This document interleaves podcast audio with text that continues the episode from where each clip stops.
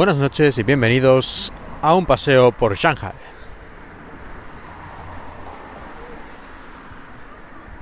El otro día estaba pensando ir a un restaurante que hay cerca de casa, que abrieron hace, pues no sé, creo que unos dos o tres meses.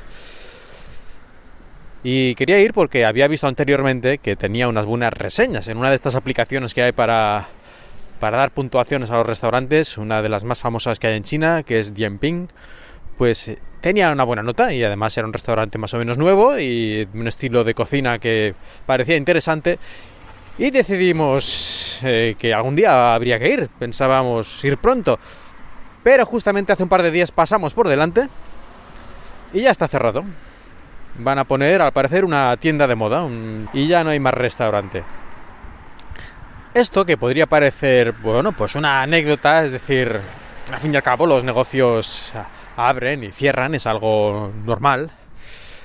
Pero uh, que un restaurante con buenas reseñas, que hace menos de tres meses que ha abierto, que casi que cuando te das cuenta ya ha cerrado otra vez, esto es un poquito extraño.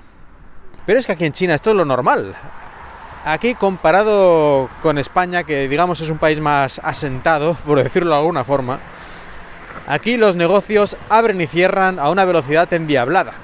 Y no solo los negocios, sino se crean edificios, se construyen cosas y puentes y, parques y cualquier cosa en un abrir y cerrar de ojos.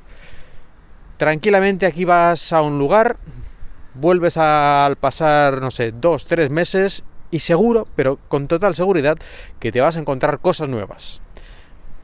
tiendas nuevas, edificios nuevos, eh, que han cambiado todas las aceras y las han hecho nuevas, es decir, aquí cambia todo a una velocidad endiablada comparado con España y la mayoría de los países que están ya más eh, llevan más tiempo desarrollados y por lo tanto este tipo de cambios son ya mucho menos notables. En algunas ciudades en España fácilmente puedes ir a un lugar y a lo mejor vuelves 10 años después y está más o menos lo mismo. A lo mejor han cerrado una cosa, han abierto otra, pero bueno, han pasado 10 años y la cosa no es tan distinta. Aquí, como he dicho antes, en meses puede cambiar bastante un lugar. Em, otro ejemplo, eh, nosotros, yo y mi mujer, solemos ir de vez en cuando, la verdad es que no tanto como deberíamos, eh, vamos al, al, karaoke o al KTV, como ya expliqué en otro episodio. Y solíamos ir a uno, aquí más o menos eh, cerca de casa, bueno, hay que coger un autobús, pero vamos, no está muy lejos y era barato y tal, y estaba bien. Y la semana pasada también fuimos, hacía unos meses que no habíamos pasado por allí, y de repente está, no solo está cerrado, o sea, desaparecido, ya no está allí, sino que todo el lugar, todo el edificio completo, ahora era un centro comercial, cuando antes era un, un edificio de oficinas. Y así es en China siempre a lo que menos te lo esperas, eh, te han cambiado la mitad de la ciudad. Otro ejemplo, eh, los autobuses. Autobuses cuando voy al trabajo mm, en un barrio, pues el otro día me di cuenta que, uy, digo, el autobús va más fino que de costumbre y apenas hace ruido. ¿Qué ha pasado?